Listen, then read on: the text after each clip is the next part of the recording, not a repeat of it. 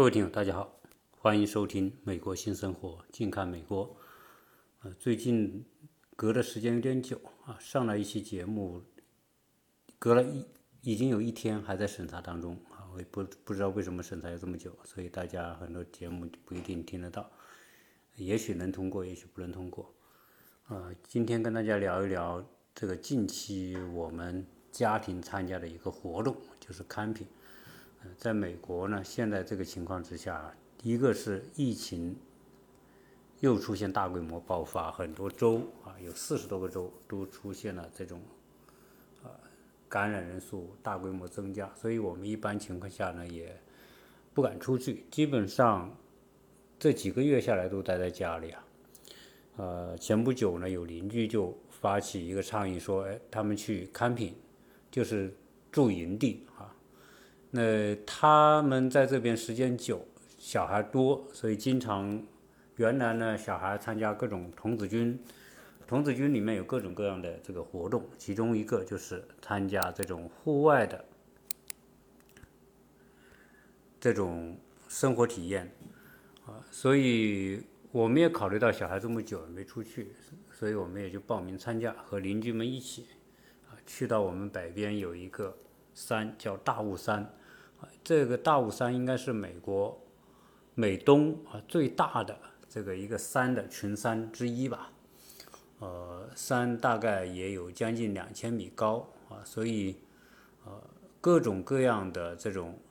森林环境、大自然的感觉还是非常美。因为原来我们去过啊这个大雾山去旅游，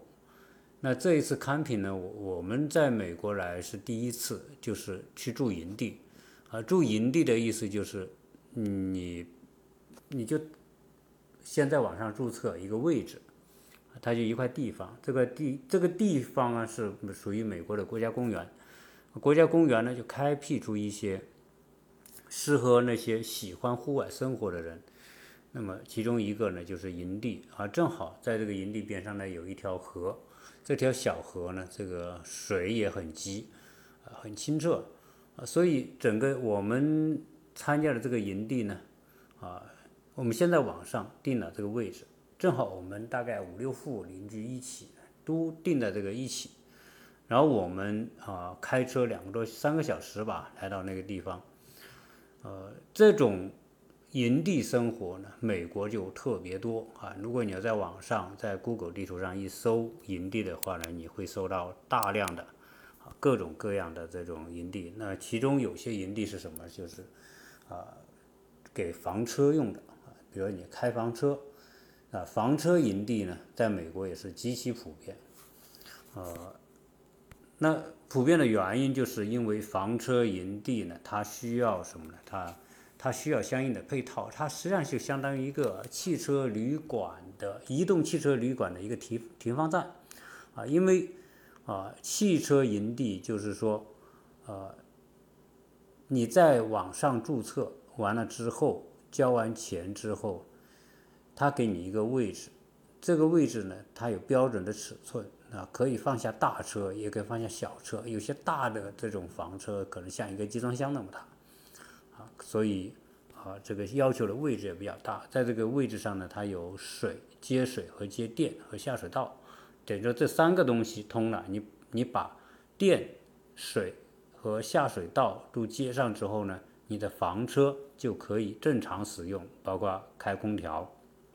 用自来水冲凉，包括你在车上上厕所，因为排水排水管接好之后呢，排污管接好之后，你在车车上这个大小便它是可以直接冲到下水道里，所以这是汽车营地，呃。在美西的汽车营地比北比美美东还要多，但是我们这一次呢，只是纯粹的就是帐篷营地。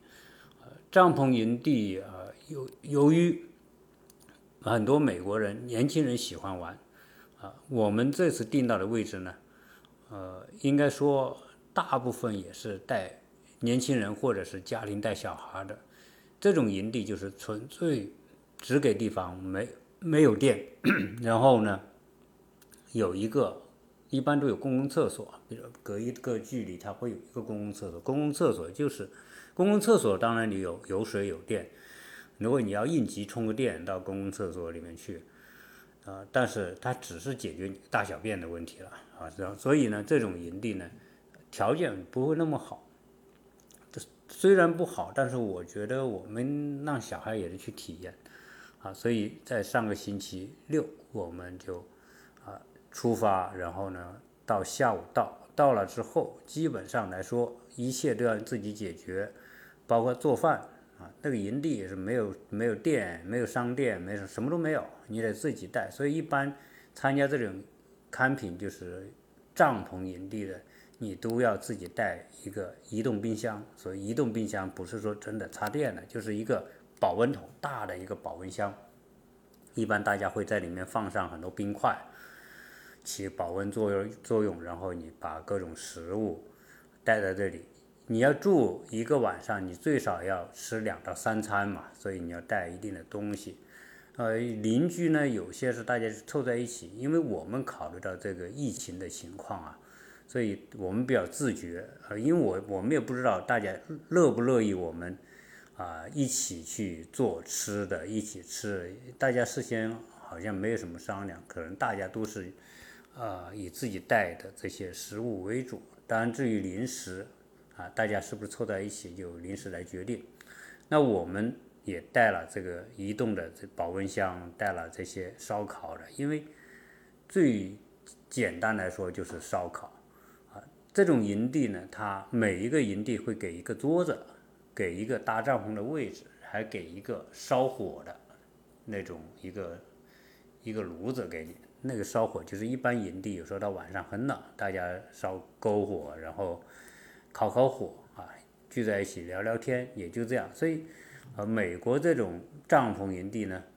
啊，纯粹也是一种社交方式。那我们现在看到的情况是，这种营地呢，啊，生意很好，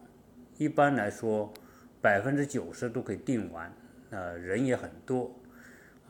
我当然，由于美国这种营地的规划各方面都做得很好、很成熟，你把车停在那个地方，旁边就是你的营地的位置，所以你搬东西也不用说拿很远。那这个晚上我们到了之后呢，大家就是一起聊聊天，也没有特别的这种活动。说实在，去这种帐篷营地就是休闲，就是玩。啊，甚至就是你可能去到那个地方找朋友聊天，甚至可能你就坐在这发呆、看书什么的，各种各样的情况。那好的营地呢，蚊子还不是特别多。啊，我们晚上呢就大家一起，反正都各做各的吃的，然后大家也有的放在一起分享啊，都有。但是当然我还是有点担心，因为小孩多嘛，但小孩也没办法保持社交距离。这个时候呢，大家平时比较熟，也不会说那么介意。甚至说大家都不戴口罩，啊，所以呢，多少来说还是还是谨慎为好，啊，所以我们晚上吃完东西，大家一起聊聊天，啊，扯东拉西扯，反正就是聊聊这个大家自己生活当中以及各种有趣的话题吧，啊，这个晚上睡觉，那那这个时候呢就有问题出来了，因为我们没经验，没经验就是说我们准备充不充分。啊，其他的这些邻居，因为他们长期带小孩参加这种，他们的装备就比较全。首先，他们帐篷就是比较质量都比较好的。当然，在美国呢，这些帐篷都是中国做的，啊，只是它的质量标准不同。那我看他们这种买的这些帐篷呢，都是什么呢？都是一些啊，质量这个这个品质，包括防雨啊，遇到下雨这些都可以啊。防水的这种作用，空间也比较大，因为一般他们都是几户呃一户人家三四个或者四五个就住在一个帐篷里面啊。但是呢，这个帐篷如果没经验的话，那就会出现我们那种情况，你晚上睡着睡着，发现很多虫子到帐篷里面来，为什么？因为你拉链没拉好，哪怕有个小孔，可能蚂蚁、蜘蛛都爬进来。啊，结果我晚上呢就发现好几次用手电筒啊，因为没电啊，那你出去上厕所干嘛都要拿手电。结果我照一照帐篷周边，就好多大蚂蚁，那蚂蚁有多大呢？大概有两公分长那么大。然后蜘蛛也特大一个，就是那个脚一张开，它那五公分左右那么长一一个啊，都是就是虫子特别多，它生态环境好嘛，各种虫子这个也也很也也是啊发育啊各方面反正是啊不缺的这种东西，那你得特别小心啊。所以我们整个晚上呢啊就遇到这些虫子的干扰，那同时呢，因为它给你这个地啊。就是一个空地，空地上铺点这个小碎石，那就是这样你就睡。那你必须要什么？必须要有充气垫啊，比较厚的垫子。你第一呢，这个地还是很潮湿的，因为美东啊这种森林里面呢，它都比较潮湿。那如果你不注意的话呢，这个湿气很重，你必须隔离这个湿气啊。所以他们呢就会买一个防潮垫，先把整个。帐篷下面垫一块防潮垫，再把帐篷搭上去，然后里面还有充气的那种，可能是五六公分厚的那个垫子，那垫着，这样一来呢，就是说它它就不会硌人啊，因为要不然的地面那些碎石啊什么还是很硌人的啊，所以这种他们有经验，所以休息起来呢，他们也不会受到太大影响。那我们呢，因为临时决定去的。所以啊，帐篷呢，我们还只有一个啊。有邻居呢，他有帐篷多，他给个帐篷，然后我们就带点睡袋，带点什么，但是没有专业的那种专门铺这种营地用的这种啊气垫啊，所以呢就睡得很不舒服。结果整个晚上我几乎就没怎么睡着啊。然后再加上一个呢，你你晚上。这种营地，你上厕所你就必须自己自己每次要跑跑厕所，那那厕所肯定都是公共厕所嘛，那不会那么近，你得跑那么几十米去上个厕所啊。所以总之来说，这种体验下来呢，啊，我感觉呢就是要要要专业的话，要过得舒服的话，那还得钻研一下怎么去适合自己，做各种各样的准备，然后呢，啊，装备各种各样的设备。小孩子们呢还好，他们前面也不习惯，到后面睡着了，也就一觉睡到大天天亮哈。所以基本上来说呢，啊，我们在这个在这个营地里面，除了睡觉、烧烤之外呢，啊，周边的环境好，因为这种山区里面的森林很茂密，都是高大的树，然后这个河流很清澈，我们基本上都会有什么，都有让你这个。我们叫 hiking，就散步的那种道啊，那那规划也很好。那基本上你要是朋友出去散散步啊，走一走，也算是一种锻炼。基本上啊，这种类型的营地也就这样了。那有些人呢会会怎么呢？自己带上自行车啊，然后带骑自行车在山地里面玩一玩，或者带点简单的运动器材玩一玩啊。这就是美国式的这种营地。啊，我看我们国内呢也有很多开始做营地，我们有朋友是做这一做这个方面的开发的。啊，国内现在的营地，我觉得啊，未来呢应该也是一个特别有前景的一个行业。因为首先营地啊，它是基于一种什么呢？是是一种理念或者一种文化，它不是一种实实用性的消费。它是实用型消费之上的某一种娱乐型的这种啊自助旅游的方式，呃，对于国内来说，由于城市密集度高，然后大家平时城市里面车水马龙这种感觉啊，就城市的拥挤、压迫感，或者是那种不自在的感觉。所以让到很多的城市，到了周末或者节假日，大家都是开着车带着孩子什么就到周边的农村去。那到周边农村去呢，基本上出现什么情况呢？就是如果节假日大家都出去，就变得啊季节性的啊酒店价格很高，然后酒店很难订。总之啊，就是大家就像这个黄金周一样，哦一窝蜂，结果物价一下就起来了。那如果是营地的话就不一样，你开发营地，第一。营地需要的是环境，需要是很好的氛氛围和规划。你把环境氛围规划好了，其他的它就是自助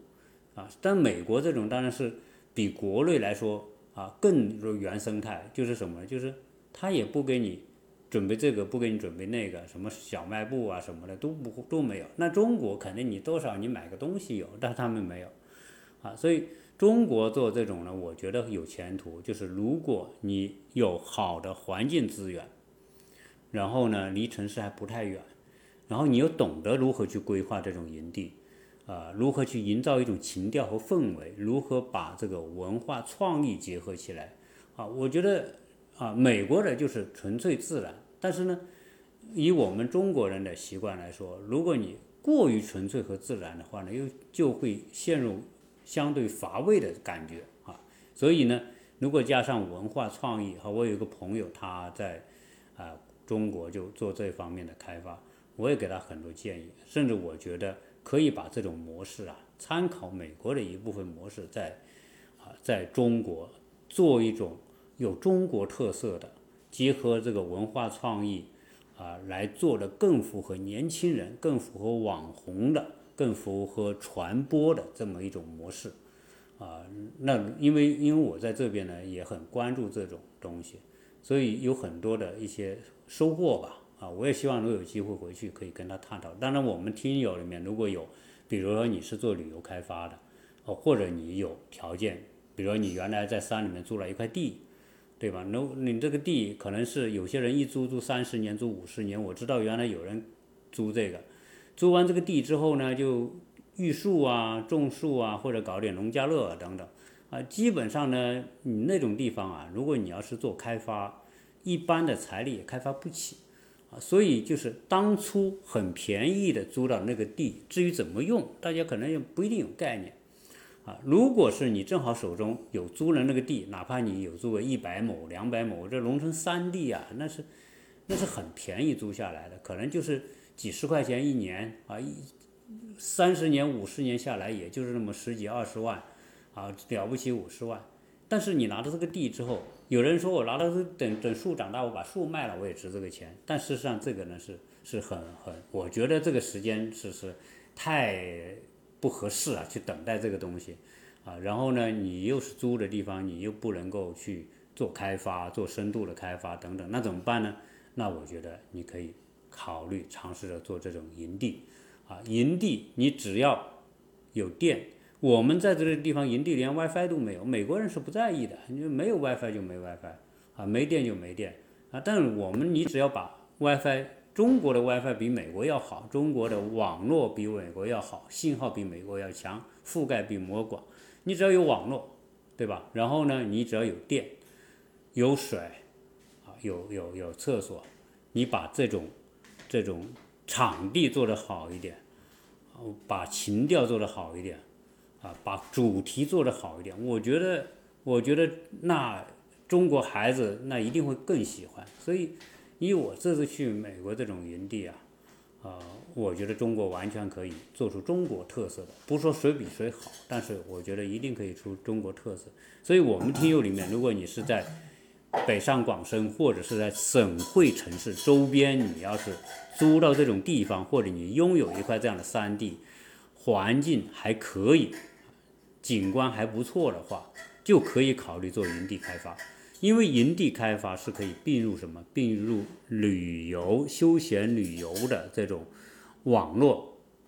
那么你的订、你的客户、客源，你可以在网上推广，大家在网上订，订完之后。对吧？自动在网上付费，付完费之后就直接可以到营地去住，啊，所以实际上这个呢，开发一个营地对人的人力的需求不大，而且没有什么太高的技术含量。比如我找一个人，一个员工来这里做个工，收个门票啊，或者是做点服务，就一个普通的高中毕业就可以，对吧？也不一定要什么大学生什么，对吧？你这样的话，你人好找，你你。然后你做好规划之后呢，基本上自助就解决了一大部分的这些问题，也不用你操心，啊，你需要的是什么？需要的是做一个很好的规划，把主题设定好，然后把主题体现出来。如果你能做到这样，我觉得做营地在中国一定是一件短平快的一个项目，你可以很快见效。因为我在国内做这个。营地的一个朋友，那我就跟他讲，你一定要开发出主题，那这个主题是可视化的。什么叫可视化呢？就是说，你这个主题，你你有景观是可以让人感受得到的，然后呢，你可以成为拍摄场地。这种拍摄场地，大家知道我家的后花园，我是上个暑假没事，我自己就画了很多东西在我家的花园的地面或者是一些一些空间，我也拍成视频给大家看了，大家觉得很好。我那个朋友看了也觉得很好，哎，他觉得这种思路很好。对呀，当你把色彩和你的这种营地结合，它就变成一个特别有利于传播的，因为年轻人到了一看，哟，这个感觉很棒，然后拍个照，对吧？多拍照片之后，拍完之后，他立马就你有 WiFi 给他，他立马就给你传到天涯海角啊！如果你的主题规划的再出彩一点的话，传播力再穿透力强一点的话，有可能你你一个营地做下来，不要一年你就红遍大江南北。这这是这这是网红时代啊，真的是千载难逢的这样的一种一种一种环境条件啊！因为它的传播力可以叫。叫一夜之间就可以让全世界都知道，啊，这就是现在移动互联的厉害。所以，所以我是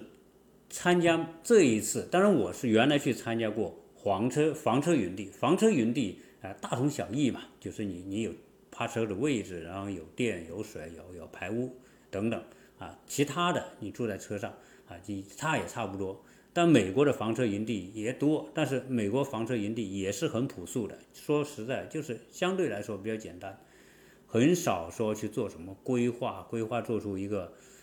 做出一些啊主题什么的。所以呢，就变成什么纯粹休闲，它的传播性不是特别强。我觉得啊，以中国这种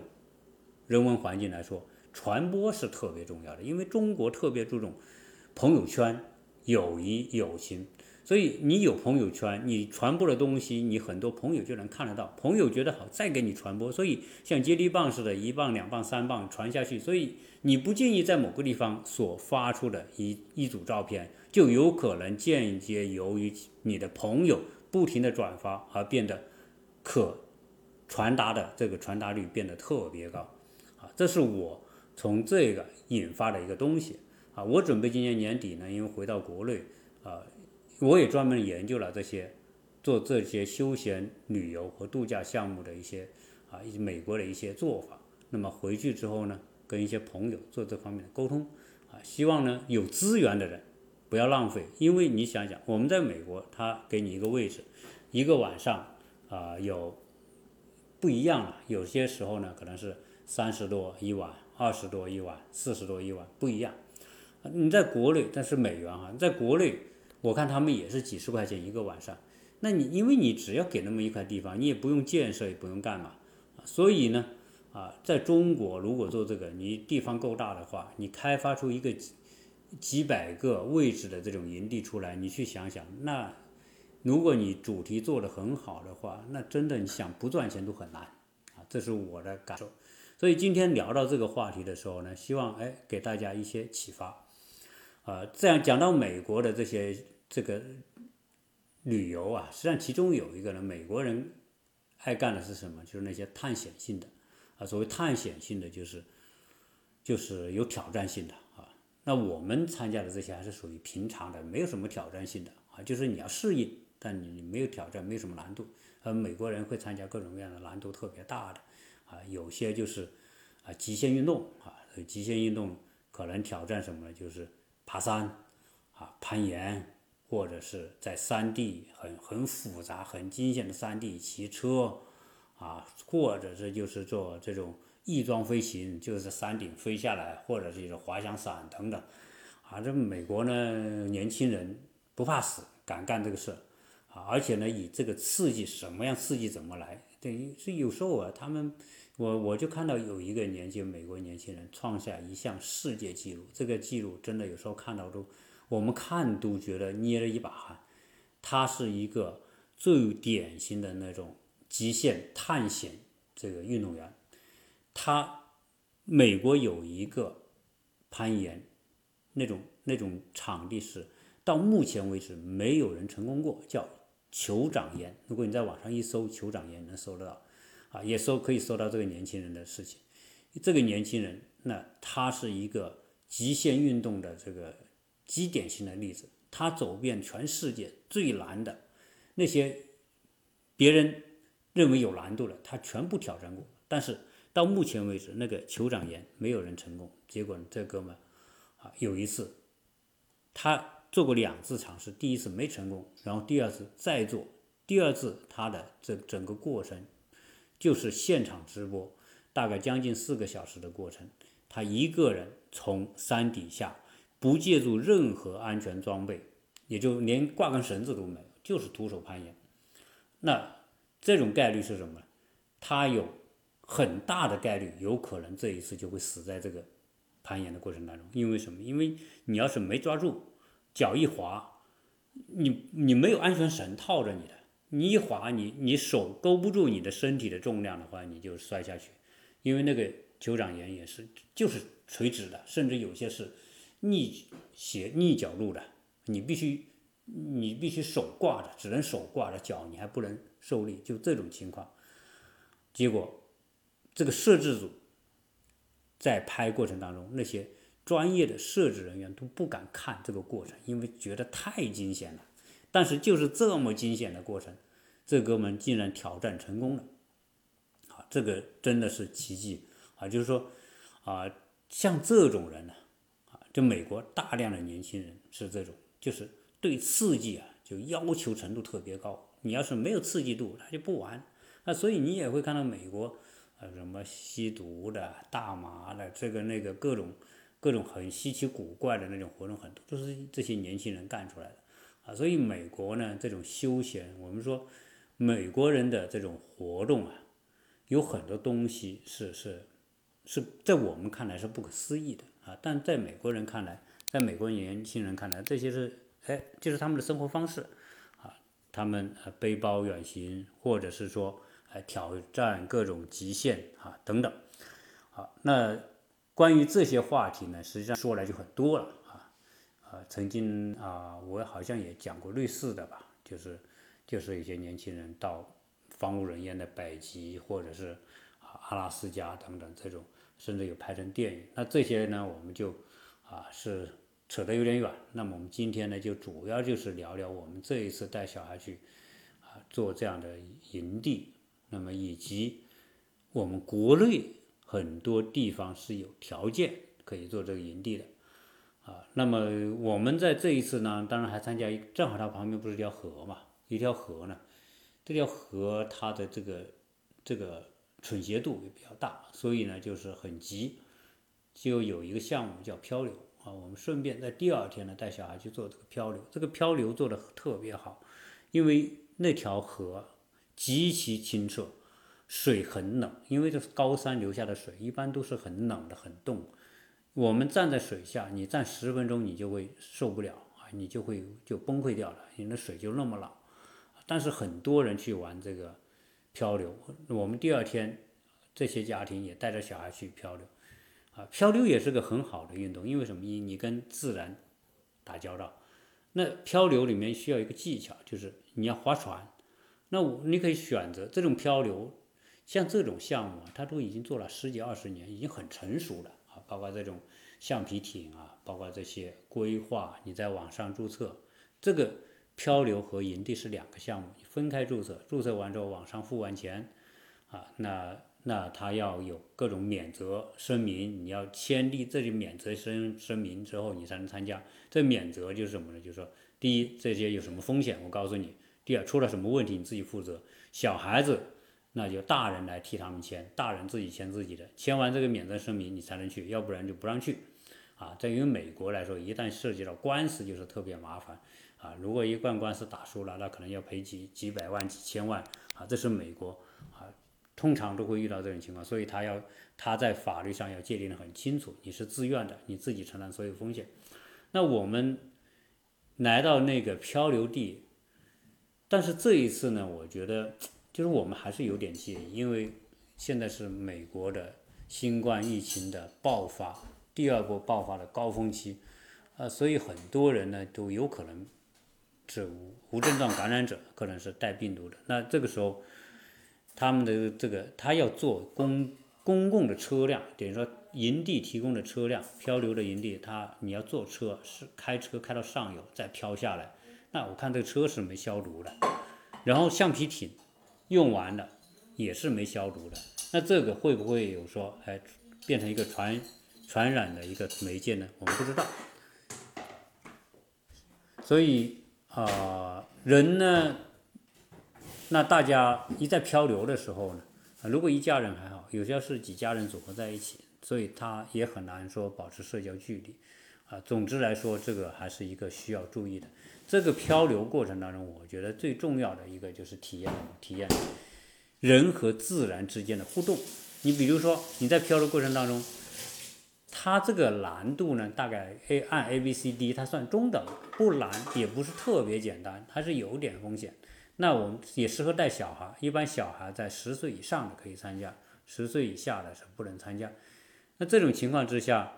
这种情况之下呢，我我觉得让小孩感受一下你跟自然，比如在这个漂流过程当中，你要临时来掌握这个船的这个橡皮艇的这个这个位置和方向啊，因为有很多人在这个漂流过程中就翻船，翻船是因为他不会把握方向，不会把握方向是因为你控制不了这个筏啊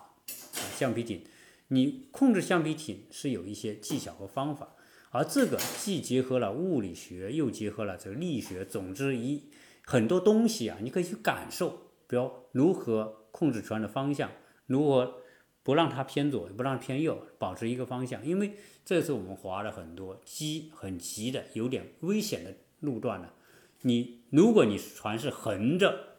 下这个瀑布的话，你肯定就翻掉了。那瀑布也可能就一米多高的，也不是很高。